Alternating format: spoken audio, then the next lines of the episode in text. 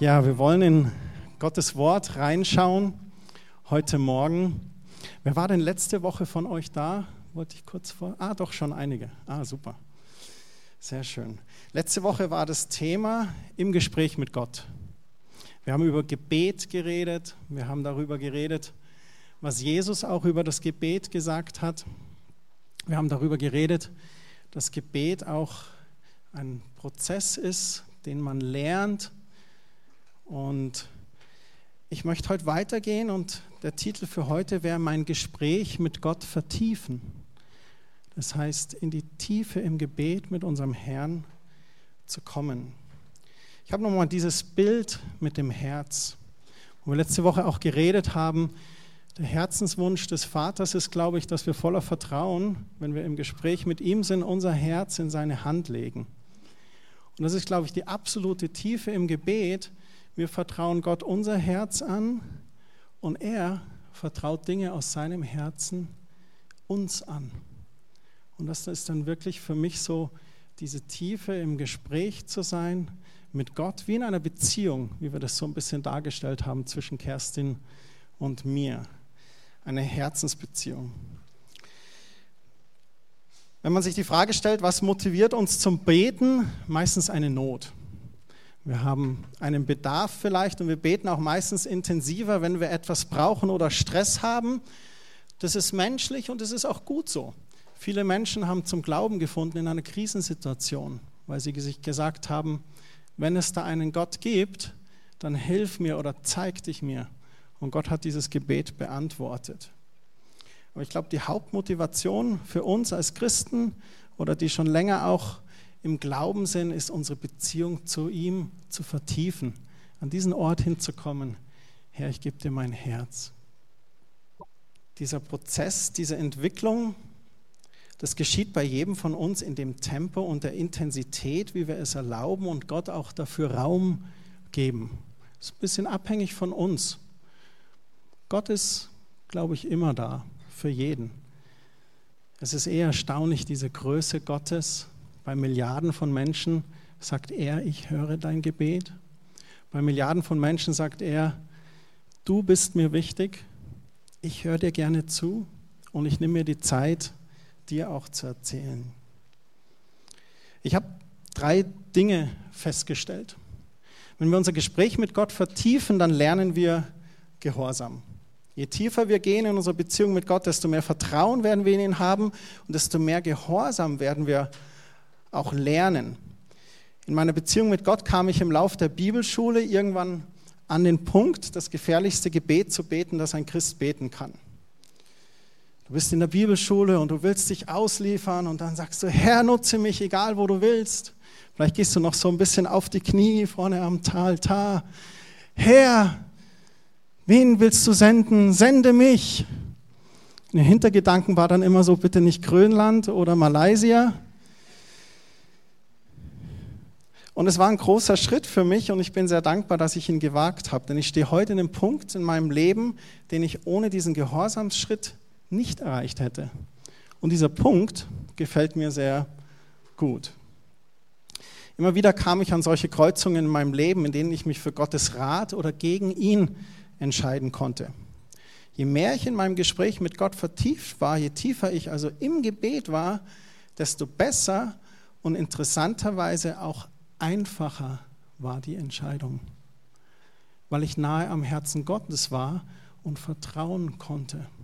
So, wenn diese großen Kreuzungen im Leben kommen und du bist schon in dieser Tiefe der Beziehung mit ihm, dann fällt es eigentlich einfacher, weil du kannst vertrauen. Du kannst sagen, Herr, mit dir gehe ich aufs Wasser. Oder wie es in den Psalmen heißt, mit meinem Gott kann ich über Mauern springen. Um die eigene Geschichte weiter zu verfolgen, in 2005, da waren Kerstin und ich auch wieder tief im Gespräch mit Gott. Ich war ein frustrierter Friseur, der seit Jahren ehrenamtlich aktiv war für Gott, aber es hat mir nicht gereicht. Ich wollte voll in meine Berufung einsteigen wir suchten Gottes Angesicht. Und Kerstin und ich, wir entschieden uns, dass es Zeit war, meinen Arbeitsplatz zu kündigen. In einer Zeit, wo es eigentlich der Wirtschaft gar nicht gut ging, aber wir waren so überzeugt, wir hatten von Gott gehört Und es war wie ein Glaubens- oder Gehorsamsschritt auch ein bisschen für uns so auf dem Wasser zu gehen. Das ist jetzt kein Rat oder eine Empfehlung oder eine Theologie, die ihr für euch rausmachen könnt. Das müsst ihr für euch selber entscheiden, wann ihr wirklich von Gott gehört habt und euch da auch bewusst sein, dann Schritte zu unternehmen. Aber bei uns war das so. Wir waren überzeugt, das Kapitel soll jetzt aufhören, Gott wird eine neue Tür für uns vorbereiten. Und interessanterweise ist es dann geschehen. Es hat sich dann ergeben. Die Tür öffnete sich. Ich war gern erst halbtags und dann nach sechs Monaten auch ganztags als Jugendleiter in den vollzeitlichen Dienst einzusteigen. Mein Ehrenamt wurde zum Beruf, meine Berufung wurde zum vollzeitlichen Dienst. Kurze Zeit später wurde ich dann Pastor für Jugend und junge Erwachsene. Und dann sieben Jahre später kam es wieder zu einer neuen Wegkreuzung in unserem Leben. Wieder im Gebet, im Gespräch mit Gott führte und leitete er uns. Quelltor entstand und heute stehen wir hier. Und wenn die nächste Wegkreuzung kommt, sei es eine große oder sei es eine kleine, dann sage ich, dann sagen wir wieder voller Vertrauen, Herr Jesus, nicht mein Wille, sondern dein Wille soll geschehen. Wenn wir unser Gespräch mit Gott vertiefen, dann lernen wir Gehorsam. Keinen blinden Kadavergehorsam, sondern Vertrauensgehorsam, weil ich weiß, dass ich weiß, dass sein Wille der beste ist für mich, auch wenn es ein bisschen Mut kostet. Das nächste ist, wenn wir unser Gespräch mit Gott vertiefen, dann brauchen wir Erwartung. Vielleicht kennt ihr das, wenn ihr zu einer Konferenz fahrt. Einige von uns waren ja bei Zeltstart oder ihr fährt zur Holy Spirit Night oder irgendeiner christlichen Freizeit, dann haben wir meist so eine besondere Erwartung. Ne? Wir sind ganz aufgekratzt voller Erwartung und Begeisterung auf die vor uns liegende Zeit. Und das verstehe ich sehr gut, weil mir geht es genauso. Als Pastor wünschte ich mir jedoch sehr, dass wir mindestens dieselbe Erwartung haben, wenn wir uns zum Beispiel am Sonntagmorgen treffen. Denn eins weiß ich, der Heilige Geist, der hat eine Eigenschaft und die ist, dass er uns genau dort begegnet, wo unsere Erwartung steht. Und was auch typisch Mensch ist, alles, was zur Gewohnheit wird, lässt unsere Erwartung oft sinken. Ah, heute ist Sonntag. Ich weiß nicht, wie es dir heute Morgen ging. Ich war jetzt drei Wochen ein bisschen unterwegs, Zeltstadt, dann wieder da. Und wir waren ein paar Tage noch woanders unterwegs, jetzt wieder da. Und heute Morgen klingelte der Wecker. Und dann schaue ich so Ah, Sonntag. Ja, Gottesdienst. Ah, okay, gut. Und so. Und ich weiß nicht, wie es dir Sonntagmorgen geht. Wenn du dann der Wecker klingelt oder so. Ach ja, wieder Sonntag. Fahren wir zu Quelltor. Der Wecker klingelt. Oh ja, heute fahren wir zur Zeltstadt. Oh, heute fahren wir zur Holy Spirit Night. Heute fahren ein paar ins Extreme Camp nach Österreich. Fabi, Matze, noch so ein paar. Waren gestern Abend noch kurz bei uns. Und ja, yeah, morgen ist Extreme. Wow, das wird cool. Hey, wow, heute ist Quelltor-Gottesdienst. Das wird cool. Wir werden Gott erleben. Gemeinsam preisen, aus Gottes Wort hören. Gott heilt vielleicht jemand. Gott hat heute vielleicht einen Eindruck. Gott wird sprechen durch den Heiligen Geist. Ein prophetisches Wort. Gott wird trösten. Gott wird Depression heilen. Gott wird mir Weisheit geben. Ich erwarte heute Morgen was. Hey, heute ist Gottesdienst. Ich treffe Gott. Es scheint, als ob wir mit einer größeren Erwartung sehr viel mehr aus dem Himmel saugen, als wenn wir nur so da sitzen. Und es ist erstaunlich. Du kannst drei Personen nach einer Versammlung fragen, wie sie es fanden, und manchmal erhältst du sogar drei verschiedene Rückmeldungen. Ich habe in den letzten Jahren festgestellt, dass es unter anderem nicht nur, aber unter anderem an der Erwartung des Einzelnen liegt. Was er mitnimmt oder nicht. Du kannst mit verschränkten Armen ganz stolz in der dicksten Gegenwart Gottes stehen und doch nichts aufnehmen. Und du kannst aber mit offenem Herzen und voller Erwartung bei einer ganz kleinen Salbung vielleicht stehen und ganz viel mitnehmen. Was macht den Unterschied? Es ist unsere Wartung. Nun, wie ist es in unserem Gespräch mit Gott in der stillen Zeit? Bist du voller Erwartung, wenn du mit Gott ins Gespräch gehst? Wenn du die Kraft Gottes erleben möchtest in deinem Leben, dann musst du mit Erwartung beten. Die Gebete müssen Gebete voller Hoffnung und Glauben sein. Gesundheit. Im Hebräer 11, Vers 1, da heißt es, es ist der Glaube aber eine feste Zuversicht auf das, was man hofft, eine Überzeugung von Tatsachen, die man nicht sieht. Du bist überzeugt. Ja, ich freue mich drauf. Stell dir vor, du fährst in Urlaub und du fährst das erste Mal, sagen wir, wo fährst du hin? Nach Sizilien. Woher weißt du denn, dass Sizilien überhaupt existiert? Bloß weil du es auf einer Karte gesehen hast oder es dir jemand erzählt hat? Du hast Sizilien noch nie gesehen, aber du bist vollkommen überzeugt, ich fahre jetzt nach Sizilien. Was ist, wenn denn da unten am Stiefel ein Teil fehlt, wenn du ankommst? Jahrelang war es eine Lüge auf den Landkarten, aber du bist überzeugt. Sind wir genauso überzeugt von Gott, wenn wir ihn treffen, wenn wir ins Gespräch mit ihm gehen? Sind wir voller Glauben, voller Erwartung? Wenn deine Erwartung gering ist, dann geh in Gottes Wort und hol dir da Hoffnung und Erwartung. Es gibt nichts Negatives in Gott. Es gibt nichts in seinen Handlungen, das uns enttäuschen oder klein halten möchte. Im Gegenteil, Jesus sagte, ich aber bringe Leben und dies im Überfluss. Diesen Gott, dieser Gott möchte sich mit dir treffen. So hab eine Erwartung, dass wenn du ihn triffst, das Leben im Überfluss kommt.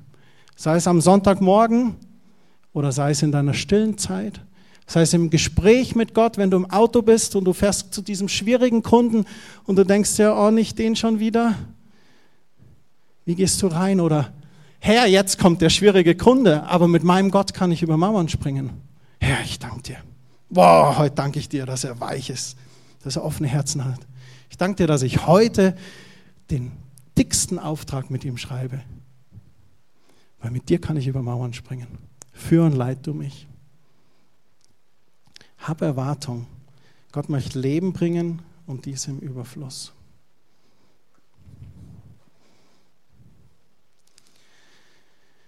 Das Dritte, wenn wir unser Gespräch mit Gott vertiefen, dann dürfen wir niemals aufgeben. Wir haben letzte Woche das Vaterunser angeschaut und es steht auch im Lukas-Evangelium Kapitel 11 und da die Verse 1 bis 4 des Vaterunser. Und nach dem Vaterunser sagt Jesus etwas. Und zwar Lukas 11, Vers 5. Dann sagte Jesus zu den Jüngern, stellt euch vor, einer von euch hat einen Freund. Mitten in der Nacht geht er zu ihm, klopft an die Tür und bittet ihn, leih mir doch bitte drei Brote. Ich habe unerwartet Besuch bekommen und nichts im Haus, was ich ihm anbieten könnte. Habt ihr solche Nachbarn und Freunde, wo das geht? Ich kenne solche Leute. Dann heißt es weiter im Vers 7, Vielleicht würde der Freund aber dann antworten, stör mich nicht, ich habe die Tür schon abgeschlossen und liege im Bett. Außerdem könnten die Kinder in meinem Bett aufwachen, ich kann jetzt nicht aufstehen und dir etwas geben. Der war nicht so willig. Ne? Jetzt schaut mal, was Jesus hier sagt. Das eine ist sicher, wenn er schon nicht aufstehen und dem Mann etwas geben will, weil er sein Freund ist, so wird er schließlich doch aus seinem Bett steigen und ihm alles Nötige geben, weil der andere so unverschämt ist und ihm einfach keine Ruhe lässt. Vers 9 heißt es daran, darum sage ich euch, bittet Gott und er wird euch geben. Sucht und ihr werdet finden. Klopft an und euch wird die Tür geöffnet. Denn wer bittet, der bekommt. Wer sucht, der findet. Und wer anklopft, dem wird geöffnet. Wenn du diese Verse anschaust und vielleicht eines rauslesen möchtest, was Jesus hier ganz deutlich zuruft, dann ruft uns Jesus zu, gib nicht auf. Vielleicht beten einige von euch seit Tagen oder Wochen oder vielleicht schon seit Monaten. Vielleicht betest du für eine Sache schon einige Jahre. Weißt du was, egal ob es erst ein Tag ist oder schon Jahrzehnte sind, gib nicht auf. Warum manche Gebete nach einem Tag und manche erst nach 10, 20 Jahren erhört werden? Es gibt ein paar Dinge in der Bibel, die uns sagen, was unser Gebet hindert. Aber das souveräne Handeln Gottes, Ich habe keine Erklärung dafür, das können wir ihn fragen, wenn wir ihn sehen.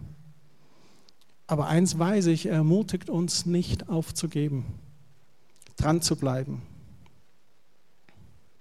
Es gab Momente in meinem Leben, wo mir die Kraft zum Beten fehlte, wo ich einfach zu Gott sagte, ich kann jetzt nicht mehr, ich will nicht mehr. Aber weißt du, Gott sieht dein Herz und auch deine Verzweiflung.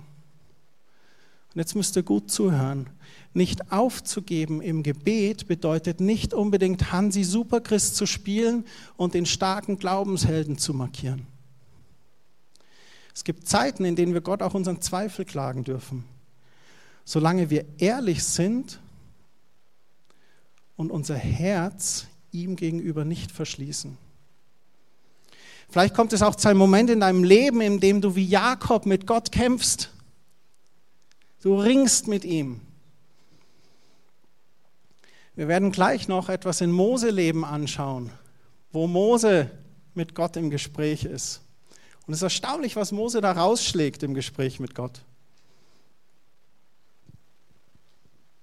Ich hatte Momente in meinem Leben, wo die Tränen so sehr flossen, dass es nicht mehr möglich war zu beten. Wisst ihr, was ich vor kurzem gelesen habe, was mir sehr gut gefallen hat? Tränen sind auch Gebete. Es sind unsere stummen Gebete, in denen Gott unser Herz sieht. Ich fand das so stark als Zitat. Tränen sind stumme Gebete, in denen Gott unser Herz sieht. In solchen Zeiten, da müssen wir auch den Stolz beiseite legen und uns Mitstreiter suchen. Menschen, denen vertrauen, mit denen wir gemeinsam beten. Keiner muss alleine kämpfen. Und wir als Leib Christi, wir sollen und werden auch niemand alleine zurücklassen. Wir müssen zusammenhalten, füreinander da sein. Ich weiß nicht, ob jemand den Film Black Hawk Down kennt. Eine wahre Geschichte, ein amerikanischer Helikopter, der in Afghanistan abstürzt und wie die Kameraden dann versuchen, sie zu retten. Das ist einer dieser sogenannten Antikriegsfilme. Und, ähm, aber sie schaffen es, sie lassen keinen zurück. Und ich fand so stark, einfach dieses Bild. Ich war selber bei der Bundeswehr auch Hilfsausbilder als ich zur Bundeswehr gezogen wurde, war ich im zweiten Bibelschuljahr und ich habe beten lassen für mich. Und der Bibelschuldirektor meinte, ja, willst du denn wirklich nicht? Vielleicht ist es ja auch, nein, ich will nicht, oh, ich will nicht zur Bibelschule. Gesagt, ja, ich will nicht zur Bibelschule, aber dein Wille, äh, zum, zur Bundeswehr, Entschuldigung, will nicht zur Bundeswehr. Aber dein Wille geschehe. Sein Wille geschah. Ich kam zur Bundeswehr, wurde Hilfsausbilder, habe da unheimlich viel gelernt. Heute finde ich es manchmal schade, dass es gar nicht mehr die Pflicht gibt für Bundeswehr oder Zivildienst. Ich möchte jetzt keine Diskussion starten über Dienst an der Waffe, ja oder nein. Ich habe bei der Bundeswehr viel gelernt, war bei den Sanitätern. Mir wurde beigebracht, wie ich Menschenleben rette und Menschenleben schütze. Egal was geschieht, gib niemals auf. Und jetzt wollen wir noch in Mose Leben reinschauen, was wir von Mose über Gespräche mit Gott lernen können. In 2. Mose 33, Vers 7, da wird beschrieben das Zelt der Begegnung. Und das möchte ich euch kurz vorlesen.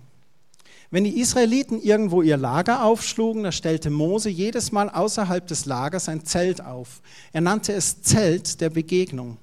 Jeder Israelit, der den Herrn befragen wollte, musste dorthin gehen. Immer wenn Mose das Lager verließ und zum Zelt ging, da traten alle Israeliten an die Eingänge ihrer Zelte und blieben dort stehen. Sie schauten Mose nach, bis er im Zelt der Begegnung verschwunden war. Kaum hatte Mose es betreten, da kam die Wolkensäule herab und blieb über dem Eingang stehen, während der Herr mit Mose sprach. Die Wolkensäule war ein Zeichen der Gegenwart Gottes. Sobald die Israeliten die Wolkensäule beim Zelteingang sahen, standen sie auf und warfen sich vor ihren Zelten nieder. Kapitel 33, Vers 11, der Herr sprach mit Mose von Angesicht zu Angesicht, wie Freunde miteinander reden. Boah. Als ich das gelesen hatte, dachte ich stark. Herr, ich wünschte, ich hätte diese Beziehung mit dir. Von Angesicht zu Angesicht. Wie Freunde miteinander reden. Und das im alten Bund. Dieser Vers 11 ist ein Vers, der wahrscheinlich kaum ausdrucksstarker in der Bibel zu finden ist, um Gottes Nähe zu einem Menschen zu beschreiben. Das beschreibt für mich einen Mann, der wirklich Gott kennengelernt hat. Und ich möchte euch kurz in die Geschichte mit reinnehmen, was ging denn in jener Zeit vor sich? Was war mit Mose? Mose war als Findelkind in den ägyptischen Palast gebracht worden und ist dort 40 Jahre aufgewachsen. Aufgrund eines Mordes musste er diesen dann verlassen und dann begab er sich 40 Jahre in die Wüste. Und während dieser Zeit lernte Mose auf Gott zu hören. Irgendwann erkannte er, dass er sein Handeln auf Gottes Willen ausrichten wollte und auch musste. Und in seinem 80. Lebensjahr, also falls jemand demnächst 80 wird, ne? Pass auf, vielleicht spricht Gott zu dir. In seinem 80. Lebensjahr, da berief Gott den Mose am brennenden Dornbusch. Und er berief ihn, das Volk Israel aus der ägyptischen Gefangenschaft zu führen. So mit der Rente ist es nicht vorbei. Ne? Vielleicht geht es erst los, weil man Zeit hat für Gott. So nach 400 Jahren Ägypten zog das Volk schließlich los. Was für ein Augenblick. Und dann begann aber eine Odyssee, in der es Mose sehr schwer fiel, das Volk in das verheißene Land zu führen. Denn das Volk hatte anscheinend die ursprüngliche Kultur und das Vertrauen in Gott verloren. Wann immer sie Gelegenheit hatten, begannen sie zu murren. Als sie am Roten Meer waren und die ägyptische Armee im Rücken hatten, da sagten sie zu ihm, du hast uns hierher gebracht, dass wir sterben. Warum hast du uns nicht in Ägypten gelassen? Da ging es uns besser. Als wir gepeitscht wurden und 14 Stunden in der Sonne geschuftet haben. In der Wüste beschwerten sie sich dann, dass es nicht genug zu essen gab und kaum wandte sich Mose von ihm ab, da schimpften und beklagten sie sich über ihn. In den Versen davor kann man das nachlesen. Im Vers 1 heißt es, der Herr befahl Mose, verlasse diesen Ort, geh mit dem Volk, das du aus Ägypten herausgeführt hast, in das Land, das ich Abraham, Isaak und Jakob versprochen habe. Damals habe ich ihnen geschworen, euren Nachkommen werde ich das Land geben. Und nun will ich einen Engel vor euch hersenden und die Kanaaniter, Amoriter, Hethiter, Perisiter, Hiviter und Jebusiter vertreiben. Und im Vers 3 sagt Gott, ja, zieh nur in das Land, in dem Milch und Honig fließen, ich aber werde nicht mit euch kommen. Ich habe zwar gesagt, euren Nachkommen werde ich das Land geben, aber hier sagt er, ich aber werde nicht mit euch kommen, weil ihr ein so starrsinniges Volk seid. Ich würde euch sonst unterwegs vernichten. Der, kurz vor diesen Versen, da war Mose noch am Berg Sinai und war herabgekommen und musste zusehen, wie das Volk um das goldene Kalb tanzte. Und sein Bruder Aaron sagte, ach, wir dachten, du kommst nicht zurück, also tanzten wir um das Kalb und beteten es an. Gott war so richtig zornig an diesem Punkt. Das stellt man sich nicht gerne vor. Gottes Zorn. Gottes Zorn ist tatsächlich gerecht, wenn Menschen sich gegen ihn stellen und seine Gnade verhöhnen. Und Gott sagte in diesem Vers 3, ich habe euch das Land versprochen, aber ich werde nicht mit euch gehen. Und jetzt kommen ein paar Verse für mich, die sind der Hammer wo Mose drei Dinge von Gott erbittet und wo ich erstaunt bin, was Gottes Reaktion ist. 2. Mose 33, Vers 12. Mose sagte zum Herrn, du befiehlst mir, dieses Volk nach Kanaan zu bringen, aber du hast mir noch nicht gezeigt, wen du mit mir senden willst. Du hast gesagt, dass du mich ganz genau kennst und ich deine Gunst gefunden habe wenn du nun wirklich mit mir bist, dann lass mich deine Pläne erkennen. Ich möchte dich besser verstehen und weiter deine Hilfe erfahren. Denke doch daran, dieses Volk ist dein Volk. Das ist das Erste, was Mose hier erbittet. Herr, lass mich deine Pläne erkennen. Ich möchte dich besser verstehen, deine Hilfe erfahren. Interessant, Mose hatte 40 Jahre in der ägyptischen Kultur gelebt. Dann war er 40 Jahre in der Wüste mit Schafhirten und Nomaden. Gott beruft ihn. Er wird von Gott erwählt, das Volk in eine neue Art zu leben, zu führen. Und das Volk murrt aber und widerstrebt und baut Götzen. Und durch sein Gebet sagt Mose eigentlich, ich weiß nicht genug über deine Pläne und deine Kultur, Gott. Ich brauche Einblick in deine Pläne, deine Kultur, die Art und Weise, wie du die Dinge siehst und anpackst. Wenn du also willst, dass ich diese Leute führe, dann lass mich deine Pläne erkennen. Man könnte auch sagen, dass Mose vielleicht von den Plänen der Welt bisher umgeben war. Und obwohl nicht alle Wege der Welt böse sind, will er aber absolut jetzt Gottes Wege gehen. Er will Gottes Wesen in seinem Wesen widerspiegeln. Er weiß, dann würde das Volk Gott auch sehen und erkennen. Wenn wir anfangen zu beten, dass wir Gottes Pläne erkennen, dann sagen wir, Herr, nicht mein Wille geschehe, sondern dein Wille. Wo haben wir das gelesen? Letzte Woche im Vater unser. Dein Reich komme, dein Wille geschehe, wie im Himmel, so auf Erden. Und jetzt kommt so ein kleiner Hammer für mich. Jetzt siehst du eine Veränderung in Gottes Handeln aufgrund des Gebets von Mose. In Vers 14 da heißt es, der Herr antwortete, ich selbst werde dir vorangehen und dich in ein Land bringen, in dem du in Frieden leben kannst. Wow. Gott scheint die Haltung von Mose und seinem Gebet sehr gut zu, äh, zu gefallen.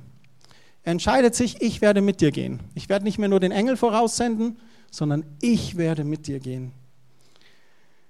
Das Gebet von Mose wendet den Zorn Gottes in die Gunst Gottes. Erstaunlich, was geschieht, wenn Männer und Frauen ihre Knie beugen und sagen, lass mich deine Pläne erkennen, lass mich deinen Willen sehen, lass mich deinen Willen tun und deinen Plan gehen stark. Und der Gott, der vorher gesagt hat, dieses zornige, engstirnige Volk, da gehe ich nicht mit, schickt zwar meinen Engel mit. Und da entscheidet sich Gott, der Allmächtige, Mose, aufgrund deiner Worte, ich werde euch vorangehen. Das ist für mich absoluter Hammer. Dieses Dein Wille geschehe ist ein sich hingeben, ein sich ausliefern an Gott. Das Zweite, worum er bittet, ist, dein Herr sei mir nahe mit deiner Gegenwart. Im Vers 15, da erwidert Mose, wenn du nicht selbst voranziehst, dann schick uns nicht von hier fort. Woran soll man denn erkennen, dass du zu mir und diesem Volk hältst? Doch nur daran, dass du mit uns gehst. Mit anderen Worten, bitte geh mit uns. Was sonst sollte uns unterscheiden von allen Völkern auf der Erde? Also er bittet darum, bitte geh nicht nur voran, sondern sei bei uns, sei uns nahe. Herr, sei mir nahe mit deiner Gegenwart. Wie wenn Mose sagen würde, ich mache diese Sache nicht allein. Ich will wissen, dass du da bist und mich hörst. Ich trete diese Reise nicht an, wenn deine Gegenwart nicht garantiert ist. Was antwortet Gott? Vers 17. Auch diesen Wunsch, den du gerade ausgesprochen hast, will ich erfüllen, denn ich habe dich gnädig angenommen und ich kenne dich ganz genau. Ich finde das so stark diese Worte Gottes. Ich meine, wenn ich mich äh, nach irgendwas sehnen würde, dann würde ich diesen Vers 14 und 17, dann würde ich mir wünschen, Herr, ja, spricht es. Aber wisst ihr was? Ich glaube, dass Gott diese Worte zu uns spricht, besonders im neuen Bund, in dem wir sind. Und wir lesen das im Neuen Testament, dass Gott unsere Herzen kennt. Wir lesen im Neuen Testament, dass der Heilige Geist uns gegeben ist dass die Gegenwart Gottes durch den Heiligen Geist in uns wohnt, dass wir Tempel des lebendigen Gottes sind, dass er uns nahe ist, dass er mit uns ist, uns vorangeht. Warum ist Mose Gottes Gegenwart so wichtig? Gar keine Frage. Gottes Gegenwart bedeutet Gottes Führung, Gottes Hilfe, Gottes Begleitung. Und jetzt wird Mose ganz mutig. Im Vers 18 Mose bat, Herr, zeig mir deine Herrlichkeit. Was gerade so gut läuft und du so gnädig und wohlgesonnen mir bist. Mose bat, lass mich dich in deiner Herrlichkeit sehen. Eine sehr mutige Frage, denn wir können uns vorstellen, was es bedeutet, Gottes Herrlichkeit ausgesetzt zu sein. Gerade im alten Bund. Wie antwortet Gott dem Mose auf diese mutige Bitte? Im Vers 19 heißt es, ich will an dir vorüberziehen, damit du sehen kannst, wie gütig und barmherzig ich bin Meinen eigenen Namen, der Herr, werde ich vor dir aussprechen. Ich erweise meine Güte, wem ich will und über wen ich mich erbarmen will, über den werde ich mich erbarmen. Mein Gesicht darfst du nicht sehen, denn kein Mensch, der mich gesehen hat, bleibt am Leben. Der sündige Mensch würde in der Herrlichkeit Gottes wahrscheinlich sofort zu Staub zerfallen. Aber er sagt, ich werde an dir vorübergehen. Er sagte, aber du kannst hier bei mir auf dem Felsen stehen. Wenn ich dann in meine Herrlichkeit vorüberziehe, stelle ich dich in eine Felsspalte und halte meine Hand schützend über dich, bis ich vorübergegangen bin. Ich finde das so stark, es bewegt mich einfach. Gott sagt, ich gehe an dir vorüber, aber ich stelle dich in eine Spalte, damit dich nicht die ganze Herrlichkeit trifft, weil vielleicht packst du es nicht. Ich halte meine Hand schützend drüber. Der große, allmächtige, heilige Gott sagt zu Mose, ich gewähre dir deine Bitte. Gerne gehe ich an dir vorüber. Du kannst Anteil haben an mir und ich an dir. Im Zelt der Begegnung von Angesicht zu Angesicht, von Herz zu Herz nennt er uns Freunde.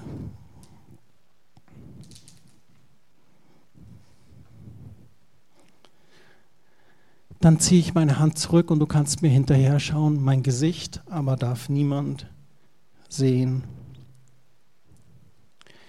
Dieses Kapitel 33 hat mich so erstaunt und weggeblasen. Im alten Bund Mose hier mit so einer Vergangenheit im Zelt der Begegnung. Und Gott hat ihm vertraut, hat ihn berufen. Er hat einfach gesagt, Mose, dich nehme ich.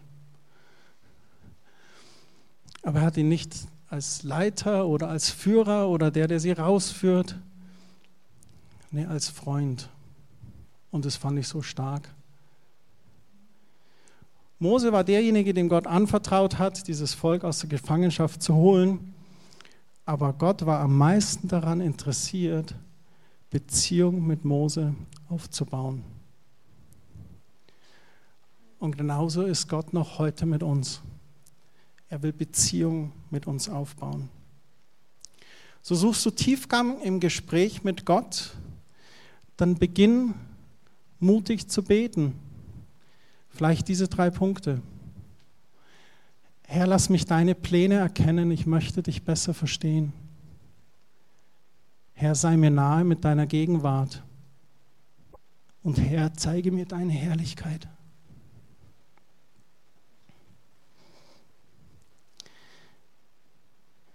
Himmlischer Vater, wir danken dir so sehr, dass du deinen Sohn gesandt hast, der ans Kreuz gegangen ist für uns, für unsere Schuld gestorben, aufgefahren in den Himmel, uns den Heiligen Geist verheißen hat und auch geschenkt hat. Und wir deine Söhne und Töchter sind, des allmächtigen Gottes. Jesus, du hast gesagt, du nennst uns nicht mehr Knechte, sondern Freunde weil du einem Freund das erzählst, was du vom Vater gehört hast. Wir danken dir, dass du diese Intimität geschaffen hast durch dein Opfer, diesen freien Zugang zu Gott, wo im Allerheiligsten der Vorhang zerbrochen ist, wir Zugang haben zu dir. Wir danken dir, dass du uns Tempel des Heiligen Geistes nennst, dass du in uns wohnst derselbe Heilige Geist, der Jesus von den Toten auferweckt hat, ist in uns lebendig und wirksam. Herr, ich bete, dass wir in eine neue Tiefe im Gespräch mit dir kommen. Ich bete, dass du uns an den Punkt führst, dass wir sagen können, dein Reich komme und dein Wille geschehe in unserem Leben, wie im Himmel, so auch auf Erden. Ich bitte dich, geh du mit uns diese Woche. Ich segne euch mit der Gegenwart des Heiligen Geistes. Ich bete, dass die Nähe Gottes mit euch geht, dass ihr Weisheit habt in allen Dingen und dass ihr beschützt seid diese Woche in Jesu Namen und dass ihr Gott erlebt und dass ihr Wunder mit Gott erlebt in Jesu Namen. Amen. Ich wünsche euch noch einen ganz schönen Sonntag. Draußen gibt es noch ein bisschen Kaffee und Kuchen und dann können wir noch ein bisschen unsere Beziehung vertiefen und ins Gespräch kommen. Ne? Danke für eure Aufmerksamkeit.